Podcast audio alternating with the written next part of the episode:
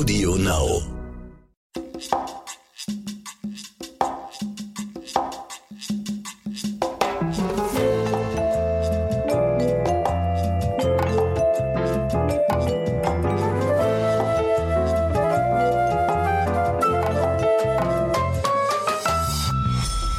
Eine neue Woche, eine neue Folge Crime in the City. Wir begrüßen euch zu unserer heutigen Folge. Samina, wie geht's dir denn heute? Hallo, ich begrüße euch auch. Mir geht es sehr gut. Ich habe äh, spannende Wochen hinter mir. Ich, äh, Anstrengende vor allen Dingen. ne? Ja, anstrengend war es natürlich auch, aber es war auch sehr spannend. Anna-Maria hat ja jetzt endlich im Bushido-Prozess ausgesagt und äh, ich habe mir das drei Tage lang angehört und eine Menge Informationen gesammelt und da wollen wir euch auch heute von erzählen. Genau, das wird unser Thema heute sein. Ähm, der Bushido versus Arafat-Prozess. Samina ist äh, wie lange? Seit anderthalb Jahren wöchentlich zweimal da? Nein, nicht ganz. Äh, Es sind jetzt acht, neun Monate mittlerweile. Äh, Im August letzten Jahres ging's los.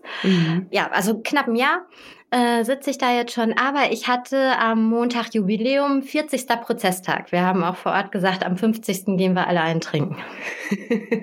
Wahrscheinlich eher nicht mit Arafat. Dem hat unsere erste Folge nicht so sonderlich gut gefallen. Vielleicht erinnert ihr euch, wenn ihr neu dabei seid. Unsere allererste Folge hatten wir über den Prozess schon mal gemacht. Die Mhm. mussten wir aber rausnehmen. Ja, da gab es in der Tat ein wenig Ärger. Und äh, ja, den muss ich mir auch anziehen, den Schuh, habe ich auch in der Nachbetrachtung äh, mir überlegt. Ich mache 20 Jahre Fernsehen, ich habe nicht eine Abmahnung, nicht eine Unterlassungserklärung oder sonst was bekommen. Ich mache einen Podcast und der wird sofort gesperrt. Ja, also äh, ich hätte ein paar mehr Konjunktive benutzen müssen. Und ich möchte das auch nochmal betonen. Ich war natürlich bei dem ganzen Kleinkrieg selbst nicht dabei. Ich erzähle das, was mir Leute Und aus den erzählen. Polizeiakten. Das heißt, unsere Quellen sind sicher. Das, was Samina erzählt, ist so gewesen, Aus beziehungsweise Quellen so ausgesagt oder so ermittelt worden. Ja, was äh, sich vor Gericht abspielt oder auch was wir von Informanten und Zeugen wissen. Und äh, nicht mehr und nicht weniger. Ja, deswegen äh, machen wir jetzt noch mal eine Folge. Die hätten wir ja so oder so gemacht zu Anna Maria. Die starke Frau in diesem Prozess und vor allen Dingen auch so eine Schlüsselfigur, weil sie ist diejenige, die Bushidos Aussage und damit seine Glaubwürdigkeit eben entscheidend unterstützen oder eben auch, ähm, ja, also da vielleicht nicht so weiterhelfen kann, wenn, kann, ja. wenn die Richter ihr eben nicht glauben. Wir wollen euch ganz kurz noch mal erzählen, worum geht es eigentlich in diesem Prozess. Natürlich wird da alles ausgepackt. Wir erfahren sehr viel über sehr viel Privates über Bushido und auch über Arafat, über deren Verhältnis. Aber gestartet ist der Prozess ja wegen einer Anklage. Und was wird Arafat und seinen Brüdern da vorgeworfen? In dem Prozess, in dem ich ja seit 40 Prozesstagen sitze, äh, geht es um Körperverletzung, gefährliche Körperverletzung, Nötigung, Beleidigung. Und zwar soll das alles passiert sein. Also Arafat Abu Chaka und seine drei Brüder sind angeklagt. Bushido sitzt als Nebenkläger auf der, auf der Nebenklagebank oder tritt als Nebenkläger auf in diesem Prozess. Und äh, diese ganzen äh, Anklagepunkte sollen sich ereignet haben im Zuge der versuchten Trennung. Also sprich, als Bushido damals 2018 gesagt hat, ich möchte nicht mehr, ich will dieses Verhältnis beenden, hat Arafat ja eben nicht gesagt, ja klar, kein Problem, alles Gute, auch beruflich, sondern hat dann eben sich gewehrt. Beziehungsweise, wie Anna-Maria es jetzt in ihrer Aussage gesagt hat, wollte den Goldesel nicht von der Stange lassen. Und deswegen sitzen wir jetzt da. Und ähm, wir haben acht Monate lang Bushido gehört, wie ich gesagt habe, und uns dann noch mit so ein bisschen Nebengeplänkel beschäftigt. Und jetzt am 38. Prozesstag wurde es dann endlich spannend und Anna-Maria hat ihre Aussage gemacht. Ja, vor allen Dingen ist es ähm, sehr spannend und Anna-Maria ist eine wichtige Zeugin, weil sie natürlich ähm, viel über das Verhältnis sagen kann und auch den Druck, der von Arafat ausging, weil der hat sich ja nicht nur beruflich auf Bushido ausgewirkt, sondern auch privat. Fangen wir mal an. Letzte Woche hatte sie ihren ersten Tag, wo sie ausgesagt hat. Ja. Was hat sie auf dich für einen Eindruck gemacht? Naja, sie ist ja äh, schwanger mit Drillingen, wie wir wissen. Lief ja auch das Interview äh, am Wochenende davor mit ihr. Da hat sie ja eine Home Story auch bei sich zu Hause zugelassen und erzählt, wie diese Schwangerschaft für sie ist. Und auch da wirkte sie ja relativ tough. Und genauso eins zu eins ist sie am ersten Prozesstag vor Gericht äh, aufgetreten. Es war sehr warm an dem Tag. Also sie hatte ein ganz leichtes Sommerkleid an. Natürlich konnte man ihr, ihr Bäuchlein oder ja, ich glaube, für Drillinge kann man da noch Ich wollte Bäuchlein. gerade gerade sagen, die erwartet Drillinge, ne? Ja, habe ich. Ja, genau. Also dafür kann man, glaube ich, noch Bäuchlein sagen, weil das wird dann bestimmt auch noch dreimal so groß. Und äh, äh, also sie sah toll aus, sie war sehr fokussiert, sehr konzentriert. Und ähm, natürlich muss das ein unfassbar emotionaler Moment für sie gewesen sein. Sie hat da ja den Abu Chaka-Brüdern irgendwie keine zwei, drei Meter gegenüber gesessen. Und das, man kennt sich ja. Man hat ja auch eine, auch sie hatte ja zu denen eine unfassbar große Nähe aufgebaut und war sehr eng mit denen. Eine Nähe, die jetzt letztendlich auch zur Gefahr wurde, weil nachdem sich Bushido und Anna Maria und die Kinder von den Abu Chakas distanziert haben, Sie stehen seit langer, langer Zeit unter Polizeischutz, ne? So ist sie übrigens auch vor Gericht erschienen, natürlich. Das gehört dann auch so ein bisschen zu unserem Job. Also äh, normalerweise wartet man ja vorm Gerichtssaal auf die Prozessbeteiligten. Die werden in der Regel gehen die ganz normal über die Gerichtsflure rein. In diesem Fall ist es nicht so. Äh, sowohl Bushido als auch Anna Maria werden von hinten ins Gericht gebracht äh, mit einer Polizeikolonne, also mit mehreren gepanzerten Limousinen. Ähm, Bushido war übrigens nicht dabei, sie war alleine. Mhm. Äh, aber auch sie hat ja Polizeischutz und äh, wurde, wie gesagt, dann von hinten durch die, durchs Parkhaus, durch die Tiefgarage und dann Zwischengänge in den Saal geführt. Du hast mir mal gesagt, dass sie eine so hohe Sicherheitsstufe, vor allen Dingen Anna Maria und die Kinder haben, mhm. die nur ganz wenig Menschen auch in Deutschland haben, ne? Ja, also speziell in Berlin. Ähm, da gibt es nur einen ganz kleinen Prozentsatz. Ich glaube, es sind noch 20 weitere oder so, aber ähm, das ist wirklich äh, überschaubar. Ich will noch mal eben zu den Anfängen gehen, weil vor Gericht wird natürlich auch die komplette Vergangenheit von Anna Maria und Bushido und auch ihr Verhältnis zu Arafat auch bei den Anfängen diskutiert und wie haben Bushido und Anna Maria sich denn kennengelernt? Wurde das auch thematisiert? Ja, ne? Ja, na klar. Der Richter ist chronologisch vor Gericht vorgegangen und hat auch Anna Maria von Anfang an erzählen lassen. Also, wie hat sie Bushido kennengelernt? Da war sie dann auch ganz offen. Das war eine ähm, lockere Party in Köln. Ich vermute, und ich glaube es sogar zu wissen, es gibt bestimmt auch noch Bilder, ich suche die raus. Äh, es war eine Lambertsnacht in Köln. Das waren damals meine Zeit lang große Partys, große Events, wo eine Menge Promis eingeladen wurden und ich meine, so eine war das. Ähm, da hat Bushido mit seiner Entourage gefeiert. Arafat Abu Chaka war auch dabei. Und äh, ja, da hat Anna Maria diesen ganzen Tross kennengelernt. Das heißt, sie hat eigentlich auch Arafat und Bushido parallel sogar kennengelernt. Arafat war damals Bushidos Manager? Ja, ja, schon damals. Sie hat das beschrieben. Es war sehr locker, die Stimmung da auf dieser Party und auch überhaupt. Sie hat ihn dann nach diesem Ersttreffen dann ein paar Mal auf seiner Tour besucht und auch da sagt sie, lockere Party, gute Stimmung, viel Party, viel Alkohol, viel Frauen, hat sie vor Gericht erzählt. Und da soll auch, ganz wichtiger Punkt, Arafat Abu Chaka immer gut mit dabei gewesen sein. Also, was sich ja dann später ein bisschen gedreht haben soll. Aber zu dem Zeitpunkt, da hatte er sich gerade von seiner damaligen Frau getrennt mhm. und hat dann auch wohl richtig so eine Phase gehabt, äh, Party, Frauen, was kostet die Welt so ein bisschen. Bushido soll sich auch damals auf dem Party schon zurückgehalten haben, oder? Ja, genau so hat sie es da vor Gericht geschildert. Also sie hat auch gesagt, auch damals sind ihr so ein paar Sachen äh, komisch vorgekommen, aber sie war halt damals nur, ich war nur die Freundin meines Mannes, hat sie vor Gericht gesagt. Ähm, also hat da sich wohl auch gar nicht mehr zu äh, angehalten gefühlt, da noch irgendwie nachzufragen oder sich irgendwie zu wundern.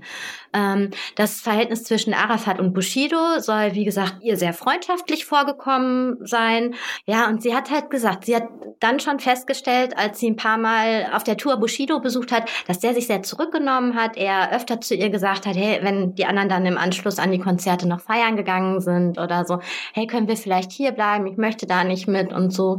Und was sie auch angemerkt hat, ist, was ihr aufgefallen ist, war dann auch ganz äh, niedlich vor Gericht, dann meinte sie halt, ich habe eine Schwester, die auch im Musikbusiness ist. Sarah Connor, kennt man, ja. Für alle, die es nicht wissen, genau. Und äh, da lief das anders. Also da kannte ich das so nicht. Ihr Mann hatte äh, auf diesen Tourneen keinen privaten Rückzugsort, keinen äh, Schutzraum. Der saß ja immer mitten im äh, ungezügelten und auch so ungehobelten Partyleben dann, also im Backstage-Bereich. Da muss immer viel los gewesen sein.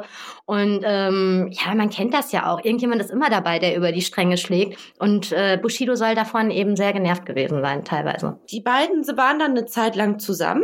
Und dann kam es zu den ersten äh, Vorfällen. Das Verhältnis hat sich so ein bisschen gewandelt. Es gab die ersten Anzeichen dafür, dass sie vielleicht doch nicht so super befreundet sind. Kannst du mal erzählen, was das war?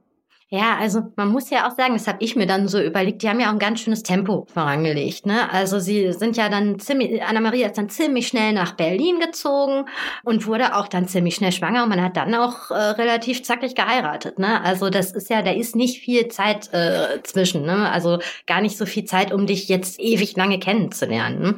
Aber, ähm, aber ja, sie ist dann, wie gesagt, nach Berlin gezogen und da sind ihr dann so ein paar Sachen aufgefallen, hat sie vor Gericht erzählt, äh, die dann auch äh, sie doch sehr verwundert haben. Also zum Beispiel äh, hat sie von einer Situation erzählt, als sie in Berlin war ziemlich jung noch, ist mit Freundinnen in einem Restaurant am Kudamm Sushi essen gegangen abends und da so ein bisschen versackt.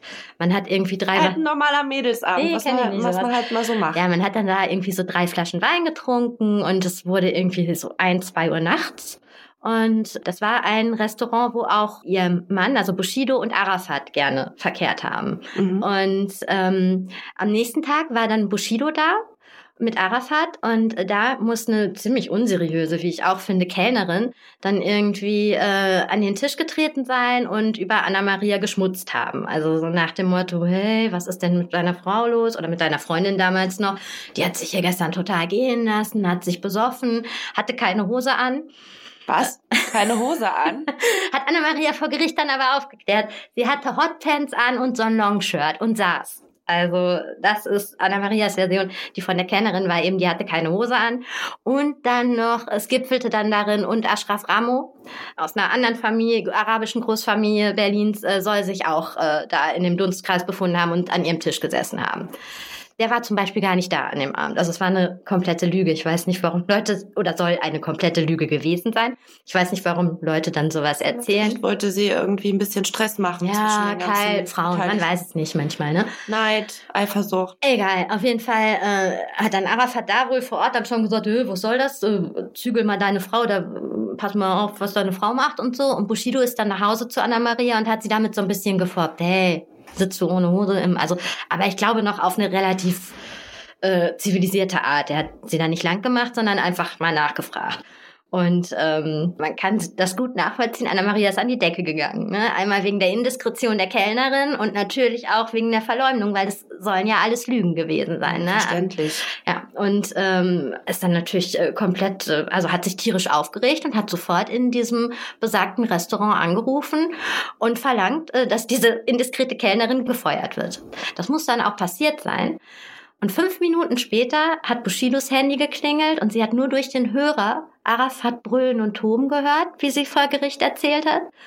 Und Bushido hat einen versteinerten Gesichtsausdruck gekriegt, hat dann aufgelegt und hat dann von ihr verlangt, auch wieder in diesem Restaurant anzurufen und die Kündigung zurückzunehmen, also oder den Kündigungswunsch dieser Kellnerin zurückzunehmen. Diese Situation, deswegen erzähle ich sie so lange, zeigt ganz deutlich Anna Marias Charakter, weil sie hat gesagt, nein, das mache ich nicht. Auf gar keinen Fall. Du kannst mhm. mich mal, was fällt dir ein? Nein.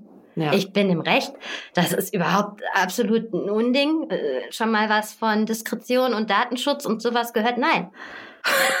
und äh, dann hat sie es also nicht gemacht. Dann wurde sie selber von Arafat äh, angeblich nochmal angerufen und aufs Übelste beschimpft als äh, Schlampenutte, Hurentochter und so weiter. Macht das jetzt?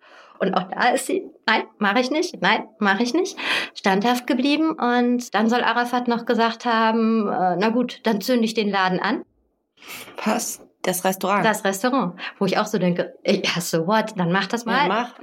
ja, aber das ist ja auch so ein bisschen so, ne, man kann da schon verstehen, was für Sturköpfe da aufeinanderprallen. Ja. Ne? Ruf da jetzt an, nein, ruf da jetzt an, nein. Ja gut, dann zünd ich das an, nein.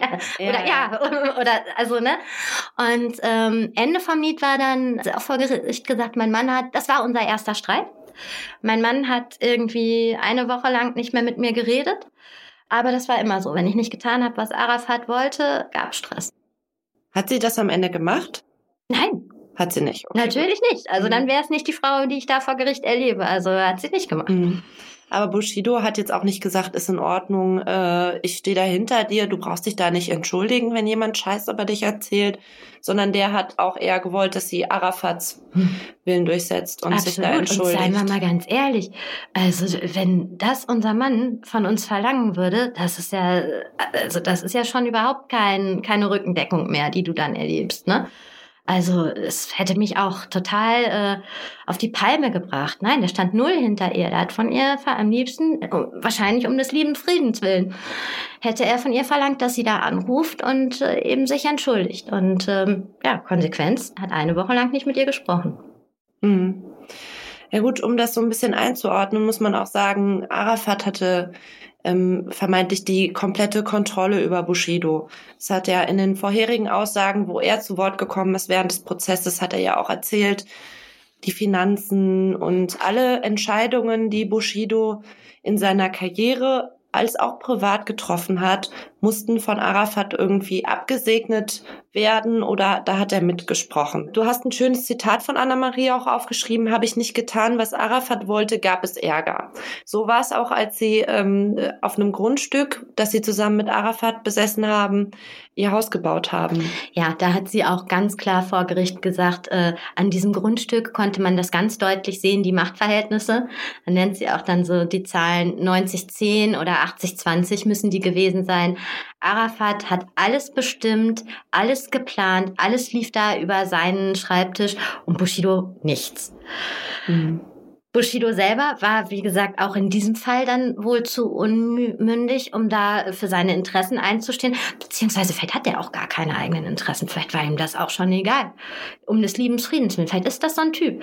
Aber man kann sich das gut vorstellen. Wenn eine Frau eine große Villa, äh, in eine große Villa ziehen, dann möchte sie die einrichten und nach ihren, ähm, ihren Wünschen gestalten.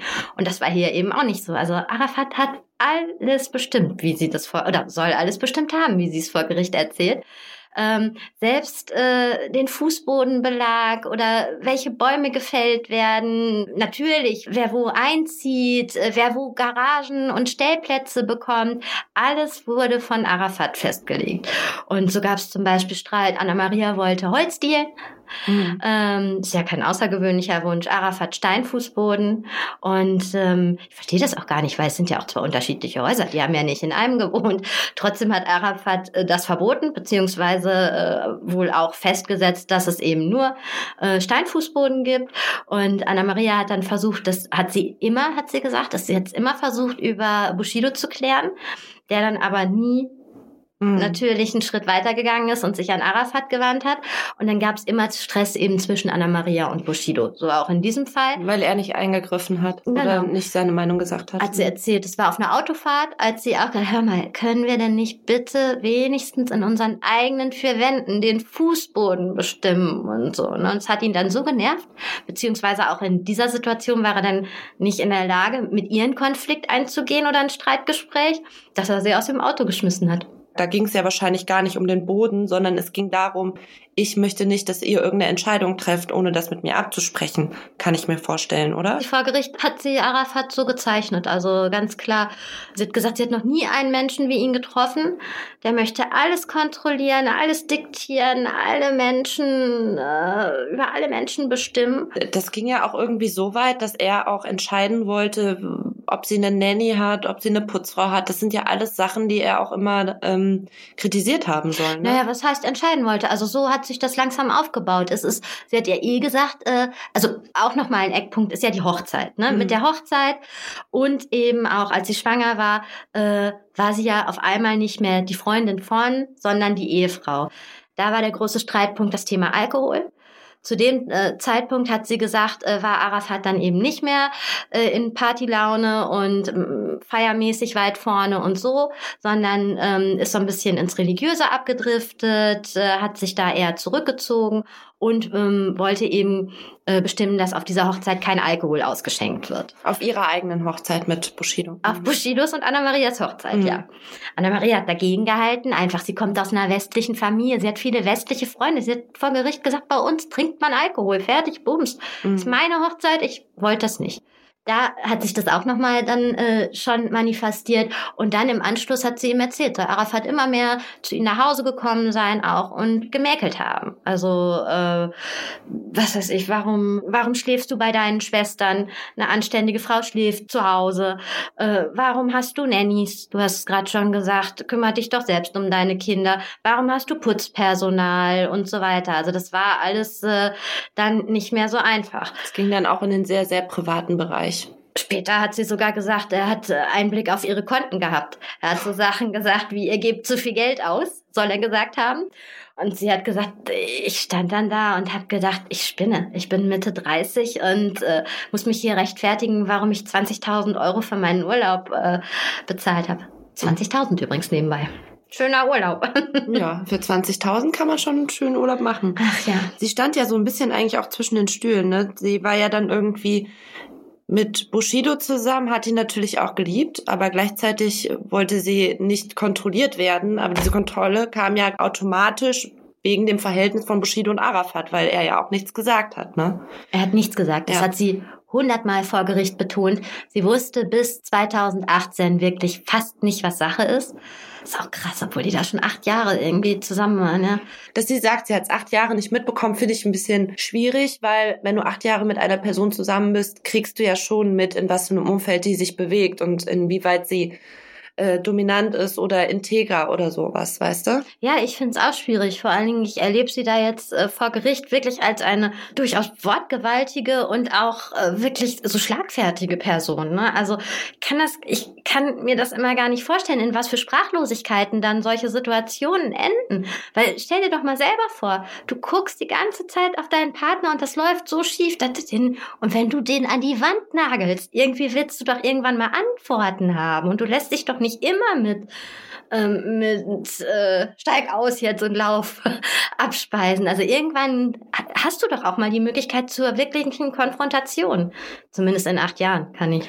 Ja, sehe ich auch so. Und vor allen Dingen, das ist vielleicht auch etwas, was die Verteidigung von Arafat dann nehmen könnte und sagen könnte, naja, wie glaubwürdig ist sie, wenn sie sagt, sie hat ja. das acht Jahre lang nicht mitbekommen. Absolut. Ja. Kann aber jede Situation nacherzählen, wo Arafat irgendwas gesagt hat. Ja, ja. Ne? Äh, Finde ich, ist auch ein Glaub Glaubwürdigkeitsproblem. Ja, ist gesagt. es ja auch. Mhm. Kann man aber auch sofort äh, sagen oder muss man auch sagen, die Verteidigung äh, glaubt natürlich Anna-Maria kein Wort und unterstellt ja auch eine Belastungstendenz, ne? ganz klar in Richtung äh, Arafat. Die haben ja auch Chatprotokolle von ihr und Arafat äh, öffentlich gemacht oder haben sie vorgelesen während des Prozesses? Mhm.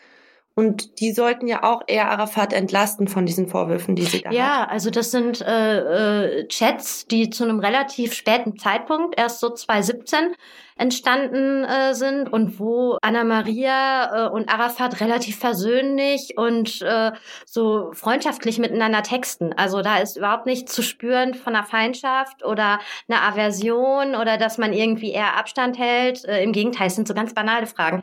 Die muss ich ehrlich sagen, die man wirklich, wenn man jemand nicht mag, nicht unbedingt dieser Person stellen muss. Also sprich, das Handy meines Sohnes ist kaputt. Bushi, äh, Anis äh, sagt, äh, du äh, kennst da jemand, der das Display reparieren kann und dann schickt Arafat ihr den Kontakt rüber und mhm. man, ah, vielen Dank und so. Würde ich mir dann auch klemmen, solche Sachen, ehrlich gesagt, wenn er so ein Monster ist. Wenn ich so unter ihm leiden ja, würde, ne? Genau. 2014 kam es ja dann auch zu einem heftigen Streit ja. nochmal und das hatte ja dann auch die Trennung zufolge von Anna Maria und Bushido. Kannst du noch mal erklären, was war da genau passiert? Ja, da ist dieser besagte heftige Streit in der beim Italiener äh, Schlüsselmoment äh, auch, ne? Äh, ganz ja, mhm. krasser mhm. Moment. Beim äh, Italiener äh, am Bodensee passiert. Da waren sie zu dritt unterwegs.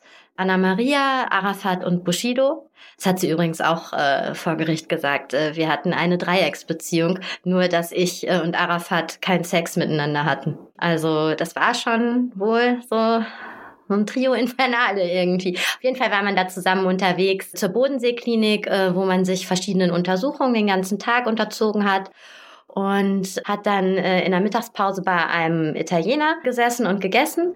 Und Anna Maria hatte aufgrund äh, der ganzen Untersuchungen, die sie am Vormittag bei sich ergehen lassen musste, irgendwie kein Unterhemd an, sondern eben nur ein BH und ein T-Shirt. Und das ist dann bei irgendeiner ungeschickten Bewegung hochgerutscht und man konnte ihre Tattoos am Rücken sehen.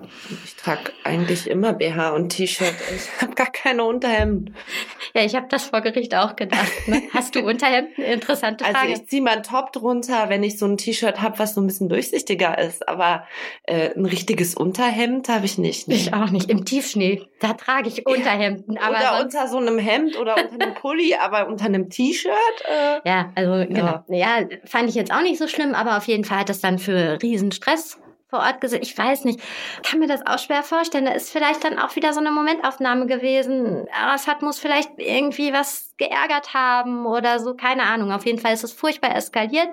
Und äh, er hat sie dann als äh, Nutte, Schlampe, guck mal, wie du rumläufst, wie zeigst du dich denn hier, was ist denn los mit dir? Sie so ein bisschen als irre wohl auch dargestellt und äh, guck mal, wie du dich verändert hast und so, ne? Und ähm, so ihre Aussage, das hat sie so ausgesagt, dass es so gewesen sein Natürlich, ich war mhm. nicht, ich saß nicht bei dem Italiener. Und alle anderen übrigens, kann ich auch sagen, saßen irgendwann dann auch nicht mehr bei dem Italiener, weil das Ganze ist so eskaliert. Also man ist dann so, Anna-Maria hat dagegen gehalten und es wurde so laut und so, dass alle anderen wohl äh, den Italiener verlassen haben. Das hat Bushido auch schon erzählt. Das war, dem war das, und der hat auch erzählt, Herr Richter, es war so peinlich. Ja, schöne, schönes Beziehungstraum. Ja, wirklich. Und das mitten beim Italiener. Und äh, ja, und so laut und ja, so. vor allen Dingen, was man ja auch mal bedenken muss, Bushido ist ja eine öffentliche Person. Ja. Es ist ja jetzt nicht so, dass das irgendein fremdes Paar ist, was da sitzt und sich streitet, sondern die Leute, wenn sobald die Aufmerksamkeit haben, sehen die, ach krass, das ist doch der Rapper und seine Frau. Bushido hat während dieser ganzen Situation sich nicht beteiligt, sondern zu Boden geguckt. Mhm. Und vor allen Dingen, wenn du in so einer Krawallwelt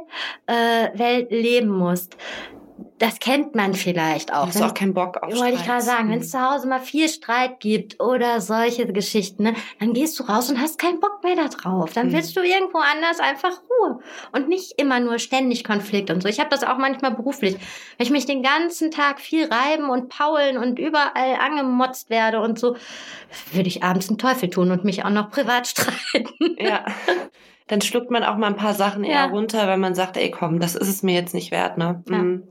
Kenne ich auch, ja. Naja, äh, dann ist man auf jeden Fall, also bei dem Italiener gab es keine Lösung mehr. Man ist ja, man war ja am Bodensee, man ist dann äh, trotzdem noch gemeinsam nach Hause gefahren, hat sich aber die ganze Zeit über weiter äh, gestritten und das schwelte also so. Und als Anna Maria und Bushido dann in Berlin wieder angekommen sind, äh, ging es hier dann auch noch weiter, also bei ihnen zu Hause. Und es, äh, sie hat dann auch ihm ja, dann natürlich auch die Frau, muss man sich vorstellen, war vermutlich so verletzt in dieser Situation, weil sie da auch so alleine gelassen wurde, dass sie natürlich wiederum äh, Bushido auch ganz derbe Vorwürfe gemacht hat. Na hey, du stehst nicht hinter mir, du bist nicht da, wir sind deine Familie, sei doch mal ein Mann, so nach dem Motto, ne? mhm. ne? Und ähm, da muss man sagen, da ist ihm dann die Sicherung durchgeknallt, wahrscheinlich einfach, weil er es nicht ertragen konnte, so mit diesen ganzen Vorwürfen. Und dann hat er sie geohrfeigt. Hm. Wahrscheinlich hätte er sich selber lieber ja. die Ohrfeige gegeben. Ne? Was ist daraufhin passiert? Das muss äh, auch dann wirklich so ein Schockmoment für sie gewesen sein. Sie hat sich dann sofort über. Erst vorher ist er nie äh, handgreiflich geworden, ne? Auch da war ich ja nicht immer konstant äh, beim Eheleben der Fersenschieß dabei, aber einfach mal aus ihren Erzählungen gehe ich jetzt nicht davon aus. Sonst genau, wäre das gab auch nicht so ein, so ein äh, Schockmoment gewesen. Mhm. Es wurde auch nicht thematisiert, dass äh, er schon früher mal handgreiflich geworden ist. Okay. Genau. An, am nächsten Tag äh, ist Anna Maria dann, äh, also wollte Anna Maria dann ausziehen, hat auch eine Anzeige erstattet und wollte sogar mit Polizeischutz ausziehen. Und es war auch notwendig, weil ähm, Bushido hat äh, parallel dazu Arafat äh, angerufen, äh, sodass der dann auch anwesend war bei ihrem Auszug und auch ordentlich randaliert haben soll. Warum ruft der Arafat an? Also sie zieht aus nach einem Streit mit ihm und so ein Streit ist ja auch immer was sehr Persönliches. Und er ruft Arafat an. Was hat er denn erwartet, was Arafat macht? Du hörst dich an wie der Vorsitzende Richter. Das war auch seine erste Frage. Ruft man bei sowas nicht eigentlich einen besten Freund oder so an? Ja. Sprich, ist Arafat das dann vielleicht für ihn tatsächlich gewesen? Ne? Also finde ich auch wieder. Stellt wieder das Bild in Frage, was komisch, Anna, äh, Anna Maria und Bushido gerade von Arafat irgendwie zeichnen wollen, dass es sehr böse, kontrollfreak ist, aber gleichzeitig wird er gerufen, wenn es Stress mit der Frau gibt oder ja. emotionalen äh, Ballast oder so, ne? Genau, da ja. soll er dann so Streitschlichter und Friedensengel spielen, ne? Also oder deeskalieren vielleicht womöglich. Ich weiß auch nicht, was da die Intention ist.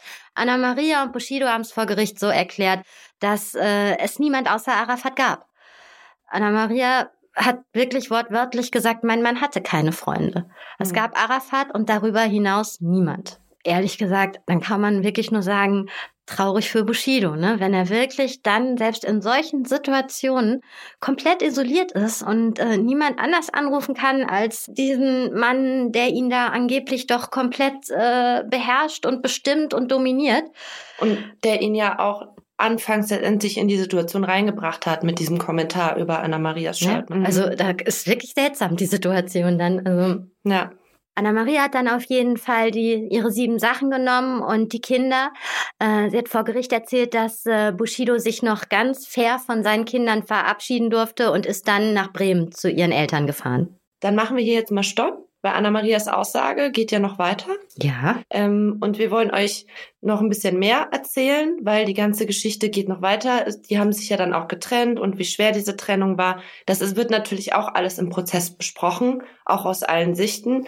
Und da kann Samina dann auf jeden Fall auch wieder ein bisschen was zu erzählen. Ne? Gerade sagen, Anna-Maria kann äh, seitenlang erzählen vor Gericht und deswegen, es wird uns auch noch ein bisschen beschäftigen im Prozess. Da wird es dann wirklich drum gehen, äh, wie hat sich diese Trennung äh, von Anna-Maria und Bushido konkret abgespielt, wie hat man sich dann wieder angenähert und wie ist es dann zum äh, schlussendlich zum Bruch, zum entscheidenden Bruch äh, 2018 mit Arafat Abu Chaka gekommen. Geht gerne mal auf Instagram, da werden wir nämlich ein bisschen was posten wieder zu dem Prozess und äh, ein paar Fotos haben wir, ein paar ähm, interessante Interviewausschnitte auch noch von Bushido und Anna Maria, die wir gerne euch zeigen würden und dann könnt ihr euch das anhören, bis wir in zwei Wochen wieder weiterreden. In diesem Sinne, macht's gut. Tschüss.